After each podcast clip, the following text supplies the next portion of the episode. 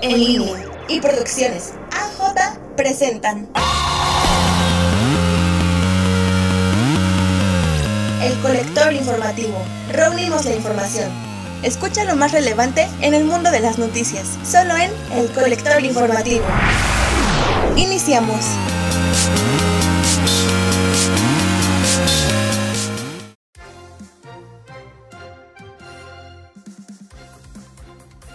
¿Qué tal audiencia? Muy buenos días a todos. Esperamos que se encuentren muy bien y que su día sea maravilloso. Les saluda Rebeca Ferra. Muchas gracias por sintonizar el colector informativo. El día de hoy, viernes 19 de marzo de 2021, les damos la más cordial bienvenida al colector informativo en nuestra edición especial de fin de semana. Comenzamos con nuestra sección de cine.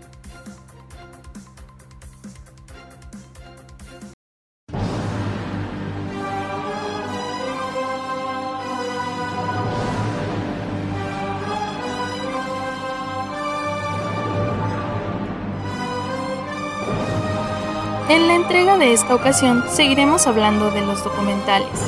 Nuestro contexto, la cultura egipcia. Esta existe desde hace más de 6.000 años, atravesando numerosos cambios que se dieron por el contacto con pueblos invasores, como los árabes, los romanos y los griegos. Su centro se encuentra en el noreste de África, principalmente a orillas del río Nilo, pero se ha expandido en épocas de conquistas imperiales. Tanto el antiguo Egipto como las antiguas culturas de la Mesopotamia fueron las primeras sociedades en crear, sostener y desarrollar un sistema de escritura, ambas alrededor del año 3000 a.C. Los primeros habitantes del actual territorio egipcio eran nómadas y se movían en todo el valle del río Nilo. Estos pueblos aproximadamente en el 4000 a.C. se agruparon en dos diferentes regiones, el primero era el Alto Egipto y el Bajo Egipto. La población se unifica bajo el faraón Menes en el 3100 a.C. La historia del Antiguo Egipto puede dividirse en Imperio Antiguo, que es del año 3000 al 2050 a.C., en donde se construyen las pirámides y florecen las artes. El Imperio Medio es del año 50 al 1800 a.C., Aquí se fortalece la economía gracias a una descentralización del poder político y económico. Y el tercer periodo es el Imperio Nuevo, que es de 1567 a 1085 a.C. Esta es la expansión conquistadora luego de los sucesivos imperios del territorio fue dominado por los persas y posteriormente por los griegos y los romanos. Desde el siglo IV de nuestra era formó parte del imperio romano oriental y posteriormente al imperio bizantino. Me complace poder compartir con ustedes el día de hoy una lista de documentales que nos ayudarán a conocer mejor la cultura egipcia. El primero es Misterios de Egipto, Este documental de la BBC, dirigido por Ferdinand Fairfax, está dividido en seis episodios de 50 minutos cada uno y a través de cada episodio se adentra en la historia y en los mitos del antiguo Egipto de la mano de prestigiosos egiptólogos.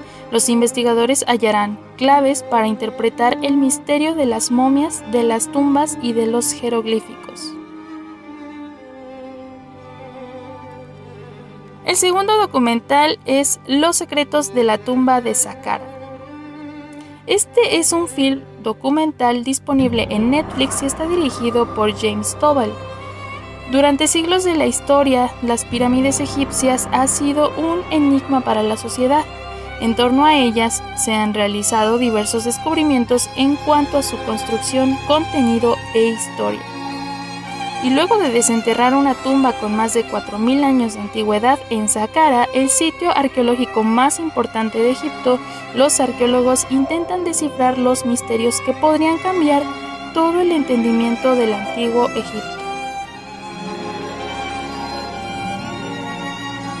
El tercer documental es Tesoros Perdidos de Egipto.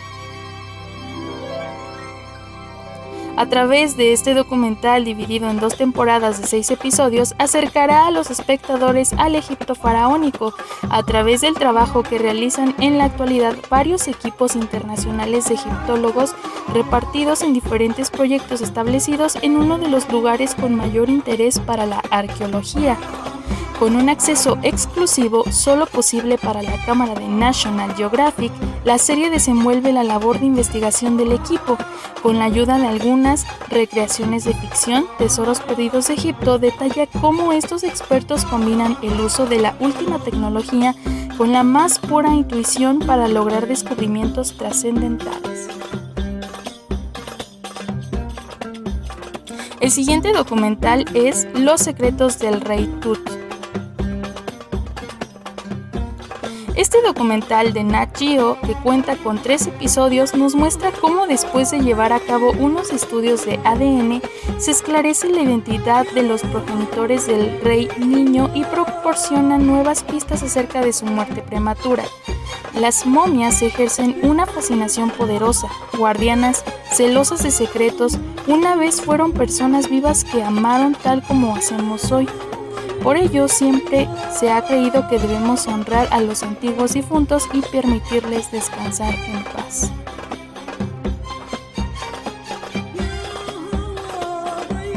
Y el último documental de, esta lista es Nefertiti al descubierto, Discovery Channel estrenó en 2003 Nefertiti el Descubierto, un documental sobre la investigación realizada por la arqueóloga británica la doctora Joan Fletcher para revelar la identidad de una momia encontrada en el famoso Valle de los Reyes y que podría pertenecer a Nefertiti, una de las grandes monarcas de la historia de Egipto. En junio de 2002, la expedición de Nefertiti el Descubierto, patrocinada en su totalidad por Discovery Channel, acompañó a Fletcher durante su visita inicial a la cámara de la tumba KB35 en Luxor. En este lugar reposa la mayor concentración de tumbas reales egipcias. Nefertiti el Descubierto fue producido para Discovery Channel por Atlantic Productions. Este documental sigue también a Fletcher en su peregrinación por otros lugares importantes en la vida de Nefertiti, Armana, la tumba de Akenatón y el templo de Karnak, en la ciudad de Tebas. Además, este documental cuenta detalladamente la vida de esta poderosa reina. Nefertiti y varias de sus seis hijas alcanzaron un estatus muy elevado y poco común durante el reinado de su esposo y padre Akenatón. Querida audiencia, me gustaría saber en nuestras redes sociales sus opiniones y comentarios acerca de esta cápsula. ¿Se sienten atraídos por la cultura egipcia? Los estaré leyendo.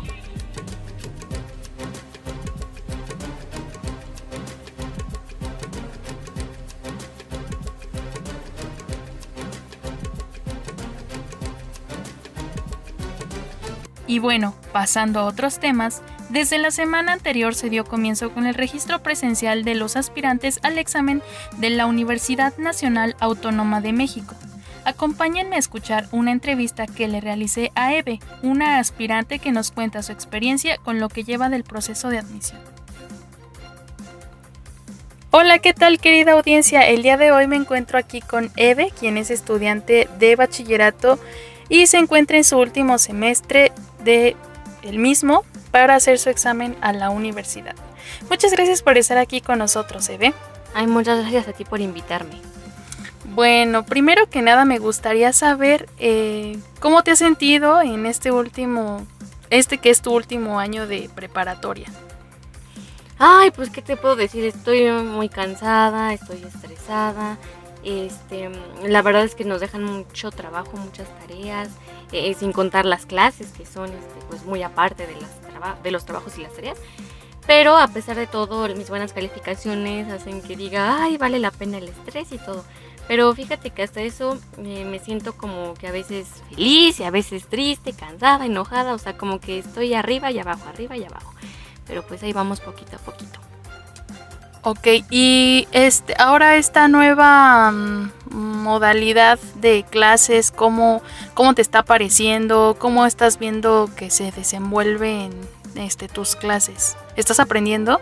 Mm, a veces, porque bueno, algunos meses sí tengo que reconocer que, que se preparan, que, que, les gusta enseñar, que se están preocupando porque nosotros estemos aprendiendo.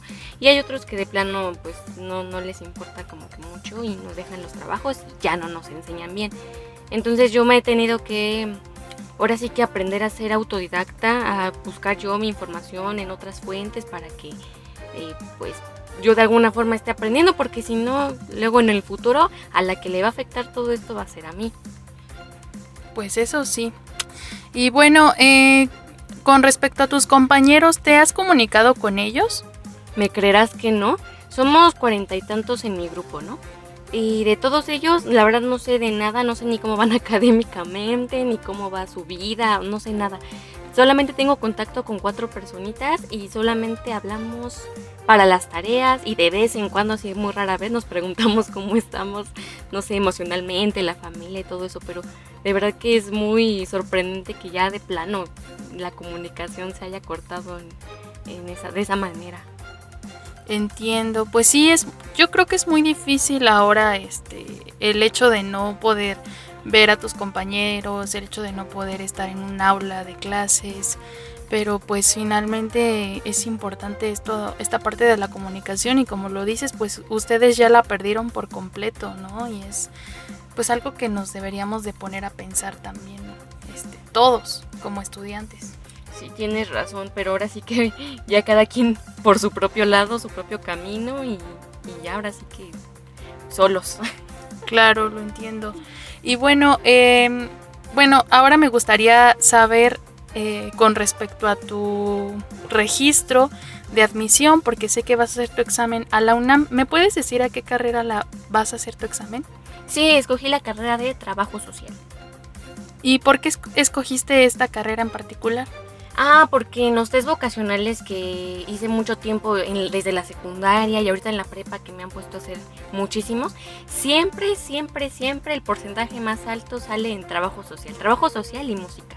Pero obviamente me incliné más por estudiar trabajo social y no sé, estuve leyendo las materias, y, ¿cómo se llama? El plan de estudio y me llamó más la atención y dije, ay, de aquí soy porque son ciencias sociales entonces, pues veo, veo que se me da muy bien comunicarme, soy muy parlanchina, este, soy muy sociable y se me da muy bien, entonces por eso me voy a ir a ese lado. Y cuando estuve investigando me di cuenta de que en, en CEU, en la UNAM, pues encontraba la Escuela Nacional de Trabajo Social y dije, ay, de aquí soy. Oh, pues eso suena muy interesante y es excelente que conozcas tus cualidades y bueno, en este caso el hecho de comunicarte y estar en contacto con las personas eh, te, esté favoreciendo en este sentido, ¿no?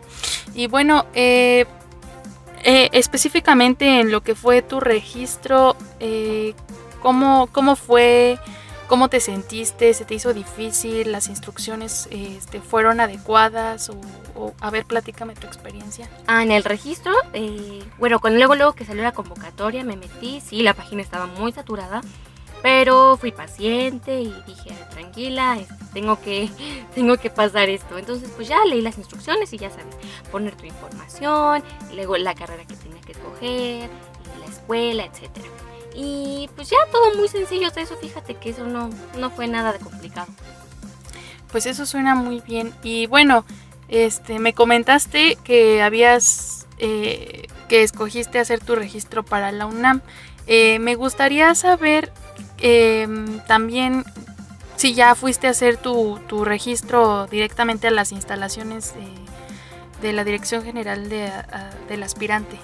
Sí, este, justamente ya fui el viernes pasado y fue, fue mi cita, la cita que me dieron. Pero ay no, de verdad que fue todo un relajo porque cuando yo la imprimí, cuando me mandaron el correo y, ya todo, este, me decían, tienes que llevar los papeles que se indican en la parte superior derecha. Y yo cuando lo imprimí no había nada. Entonces me esperé la semana completa. Y el viernes en la mañana dije, no manches, o sea, ¿cómo voy a ir así sin nada?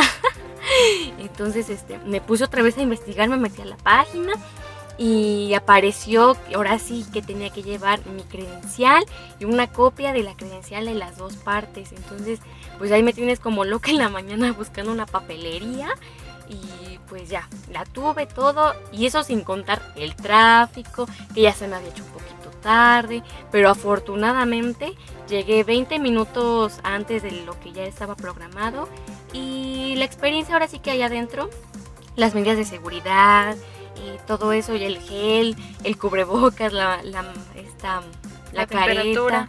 Ah, me tomaron la temperatura y todo. Todo súper bien. La verdad yo sí sentía que me estaba ahogando, pero pues quién no, ¿no? Este, pero tuve que ser paciente, esperarme y aguantarme. Fue súper rápido, la verdad es que me estresé muchísimo para nada porque literalmente solamente me tardé 30 minutos ahí en todo el proceso en que revisaron mis hojas y me tomaron la fotografía, la huella digital, la firma digital y todo súper rápido. Entonces ya cuando salí, ay, sentí como descansé y me quedé mucho en, paz. Pues qué bueno, la verdad me da mucho gusto y también me gustaría que me dijeras qué es lo que tú piensas ahora que solamente hay una única oportunidad para entrar a la UNAM este año. Uy, la verdad muy estresante. Es muy estresante saber eso porque decías, bueno, si antes no me quedaba, tenías otra oportunidad, otro chance, ya conocías más o menos cómo era el examen, ya decías, bueno, ahora sí, eh, voy más preparada. Pero ahora que ya solamente va a ser uno, sí es, eh, da miedo, la verdad es que tengo miedo. Y eso, que fíjate que desde el año pasado empecé a tomar un curso para la universidad. Y he aprendido un buen de cosas que en la vida había escuchado, que nunca me habían enseñado y hasta ahorita lo estoy aprendiendo. Y vaya, o sea, me estoy preparando, estoy estudiando y aún así tengo miedo. Imagínate los que de plano no han, no han estado estudiando nada, yo no sé. Este, pues ahora sí cada quien, ¿verdad? Pero sí la verdad da miedo porque ya no va, ya no va a haber oportunidades. Es una, la, la, si la aprovechaste súper bien y si no, pues buena suerte. Pues eso sí, la verdad es que, pues como bien has dicho, siempre cada año son dos vueltas y ahora que solamente es una, pues si a veces con una sola oportunidad no es suficiente, pues ahora muchos están enfrentando a esta parte de qué va a pasar, ¿no? Hay mucha incertidumbre en todos los aspirantes, pero también creo que ha disminuido mucho este el interés por entrar a las escuelas, ¿no? Ah, sí. Eh, últimamente me he enterado de algunos conocidos, este, un poquito cercanos, que me han dicho, no, yo me voy a esperar el otro año, o ya no están así emocionados por querer estudiar. Yo entiendo la situación ahorita es más complicada e incluso muchos han tenido que meter a trabajar porque su economía en casa ha estado muy muy difícil y la verdad los admiro mucho porque algunos sí se están preparando, están trabajando para poder pagarse sus estudios y hay otros que de plano ya les ganó la, la flojera y simplemente ya no quieren seguir. Pero bueno, en mi caso yo que tengo el apoyo de mis papás, ellos me están apoyando en eso de los recursos económicos, en estarme cuidando, acompañándome. Mi única responsabilidad es estudiar y, y yo este, invito a todos los que tienen esa oportunidad, que sus papás los están este, apoyando, aprovechenlo. Si no tienen que trabajar, no trabajen, mejor estudien 100%, ya después vendrá el tiempo de trabajar. Si lamentablemente están en una situación donde la economía pues no es muy buena y tienen que trabajar, bueno, trabajen, échenle ganas y cuando tengan la oportunidad de volver a registrarse, háganlo y pues hasta poder seguir estudiando y lograr una carrera universitaria. Excelente, pues muchas gracias por esa recomendación, ese consejo en particular. Y bueno, ya para terminar con esta entrevista, te quiero preguntar si, si, eh, si la pandemia no termina pronto, y, si te quedas en la, UNAM, mm, serías, ¿crees que puedas soportar tomar o seguir tus estudios universitarios a distancia? Pues fíjate que hace poco aprendí y entendí que el que no se adapta no sobrevive. Entonces yo tengo que aprender a adaptarme. Este, sé que lo voy a lograr porque hasta eso no me cuesta tanto pero voy a poner muchísimo de mi parte para lograr acomodar mis horarios, acomodar mis tiempos, tratar de relajarme, no estresarme, pero yo creo que yo eso ya es cosa de cada quien. En este caso, pues yo estoy diciendo que sí, estoy con la mentalidad de que si las cosas van a ser así, no vamos a poder salir, no va a ser presencial, pues ya de una vez irme adaptando, irme acostumbrando y pues sí, irme acomodando, acomodando mis horarios. Bueno, pues eso está súper bien, me da muchísimo gusto que tengas esa mentalidad y pues te deseo el mejor de los éxitos, espero que te quedes en, en CU, que entres a la Escuela Nacional de Trabajo Social y pues te agradezco mucho que me hayas acompañado en esta entrevista, Eve, y pues muchas gracias una vez más por estar con nosotros aquí en el colector informativo. Ay, no, de verdad, muchísimas gracias a ustedes por esta invitación. La verdad, eh, me ayudó igual a pensar un poquito este, esas preguntas, lo que estoy haciendo con mi vida. Muchas gracias. Agradecemos una vez más a Eve esta entrevista y en el colector informativo les recomendamos a los aspirantes que aún no ha llegado la fecha para asistir a las instalaciones de la UNAM para continuar con el proceso que no se estresen, tomen calma y el día que deban ir cumplan con los requisitos y salgan de casa con buen tiempo para evitar algún percance. Éxito a todos. Con la mejor información deportiva, aquí arranca la sección de los deportes. Siguen las noticias en torno a Rumbo Tokio 2020. Así es amigos del colector informativo, a escasos meses del acto inaugural de los Juegos Olímpicos de Tokio, se ha dado a conocer que el director artístico de las ceremonias de apertura y clausura, tanto de los Olímpicos como de los Paralímpicos, Hiroshi Sasaki, renunció a su cargo de acuerdo con la agencia de noticias japonesa Kyodo luego de una sugerencia despectiva que hizo el año pasado en algunos miembros del personal de planificación, que involucra directamente a una popular actriz nipona en el continente asiático. La decisión de Sasaki se debió luego de que la revista Shukan Boshun hiciera pública aquella conversación que tuviera a través de mensajes con algunos miembros del equipo, en donde propuso que en la ceremonia de apertura de los Juegos Olímpicos apareciera la conocida actriz y humorista Naomi Watanabe, con la caracterización de un cerdo y descendiendo desde el cielo, refiriéndose a ella como Olympic, juego de palabras con un olímpico y cerdo en inglés, dándose así la polémica. Luego de la publicación, Sasaki retiró esa idea luego de recibir críticas de otros miembros del equipo. Además de la renuncia, la salida representa la segunda dentro del 2021, sumándose a la renuncia del mes de febrero del expresidente del comité organizador Yoshiro Mori, tras realizar comentarios sexistas contra mujeres durante una reunión de cara a los Juegos del 2021. Saúl Álvarez por la supremacía de los latinos. Así es amigos del colector informativo, Saúl Canelo Álvarez se unió a Mike Tyson, considerado para muchos el mejor boxeador de los últimos tiempos.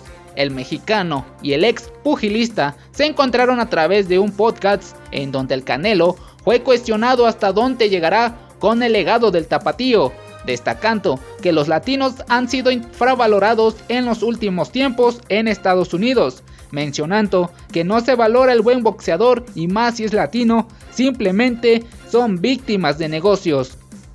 Por lo que uno de los propósitos para el campeón es poner el nombre de los boxeadores que se forjan con trabajo y agallas en el ring.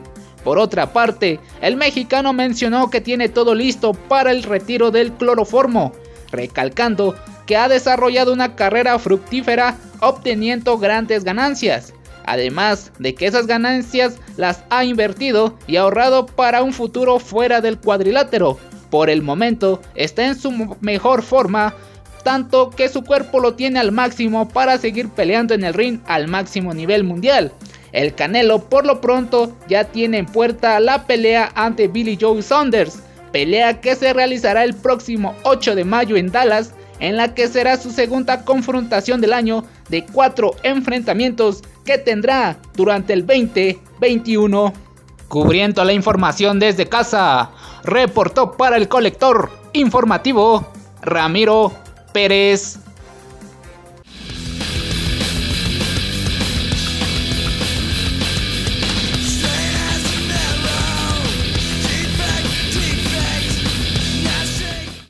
Bienvenidos a esta sección del Rincón del Vinilo y espero estén pasando una excelente mañana. Soy Axel Demian, su servidor, y la canción del inicio es de Nirvana de D7, perfecta para empezar, ya que es el tema que nos trae hoy. Hoy hablaremos tal vez de una de las bandas más rebeldes que tuvieron los 90, parte del género llamado grunge, hoy toca hablar de Nirvana. Primero tenemos que definir qué es el género del grunge. Es un subgénero del rock, parte del alternativo fueron características de hecho como la guitarra distorsionada, baterías repetitivas pero nunca pesadas como el metal, junto con una letra llena de apatía, decadencia social y sobre todo rebeldía. Son cosas que definen este particular subgénero. Bandas que podemos catalogar aquí están como el propio Nirvana como el máximo exponente de ellos, pero junto con Pearl Jam, Son of the Garden, The Melvins, Green River, otra cosa particular es de que todas las mencionadas bandas nacieron en el mismo lugar, en Seattle. Nirvana como la voz de la generación X. Bueno, esta banda naciente de Seattle, Estados Unidos, los integrantes la conforman Kurt Cobain, el considerado genio de la música atormentado, era cantante, compositor y guitarrista, junto con Chris Novoselic, bajista, eran dos amigos que pasaron por muchas bandas locales de su natal Oregon, Washington. El nombre de Nirvana es una pregunta bastante usual, pero, ¿qué significa? Para los hinduistas tienen la respuesta. Para las religiones de hinduismo y budaísmo es parte crucial de sus creencias. Es el estado de relajación máxima. Este estado se llega a través de una meditación profunda. Sin embargo, Kurt Cobain declaró que quería un nombre que sonara bonito y agradable en lugar de uno común. Es así, es toda la historia del nombre de Nirvana. Tenemos que saber cuál fue su primer canción grabada. De hecho fue por el sello Seattle Sub ya entrando a la primera canción grabada por Nirvana fue con el sello Seattle Sub Pop, la cual fue Love Boss. De hecho, un mes después, el productor Jack Endino comenzó a grabar su primer álbum, llamado Bleach. Este le dio su primera gira a la banda. Nirvana de hecho pasó por bastantes bateristas hasta la llegada de Dave Grohl como el definitivo. Así que escuchamos un poco de esta canción que inició la banda.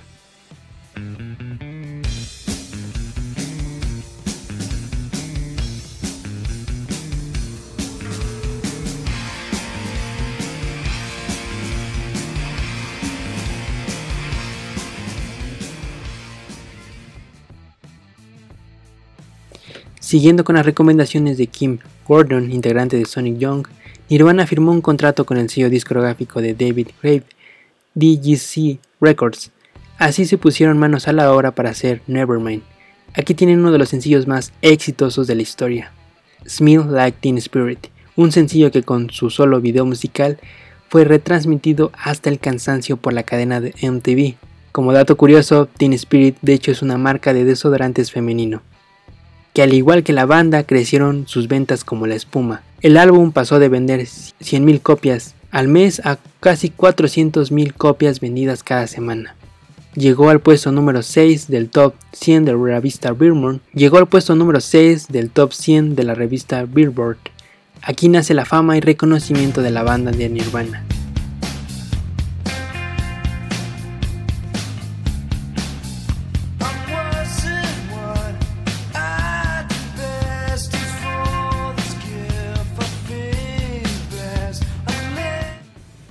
Kurt Cobain se casó con Courtney Love, líder de la banda de Hole, un 24 de febrero de 1992. Los escándalos que tuvieron con sus adicciones a las drogas fue lo que más marcó esta pareja. De hecho, se sabe que por lo menos Courtney Love siguió ocupando esta droga a pesar de estar embarazada. In Utero fue el último álbum donde el productor y músico Steve Albini participó. Aquí las ventas no fueron tan buenas, de hecho se le acusó a la banda de hacer un sonido no tan comercial, los problemas con las adicciones que tuvo Cobain y sus repetidas hospitalizaciones e intentos de suicidio marcaron toda esta etapa de la música. También se conocen las fuertes rivalidades con Axel Rose de la banda de Guns N' Roses.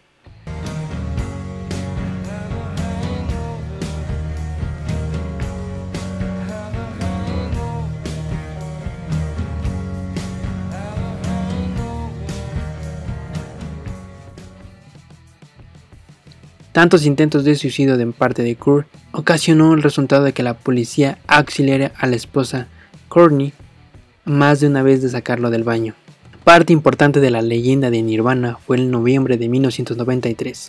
El grupo grabó una participación en NTV Unplugged, parte importante del misticismo de la banda, y muchas personas dicen que el concierto de hecho funciona como una despedida del propio Cobain a la música y a la vida. Canciones como Count or You Are y The Man World Soul Work son poéticas si conoces el desenlace de esta historia de la trágica banda de Nirvana. El último concierto de Nirvana tendría lugar el 1 de marzo de 1994 en la ciudad alemana de Múnich, algo que nunca llegó. Tiempo después, Kurt cayó en crisis y después fue intervenido en una clínica de rehabilitación. Tiempo después escapó y voló a Seattle, donde tomó una escopeta, escribió una carta de suicidio para su amigo imaginario y jaló del gatillo. Un 5 de abril de 1994, a la edad de 27 años, encontraron el cuerpo de Kurt, un electricista que fue contratado para poner una alarma en la casa de Kurt Cobain. Así él entra en la mítica lista del Club de los 27. Reportó Axel Demian para el colector informativo.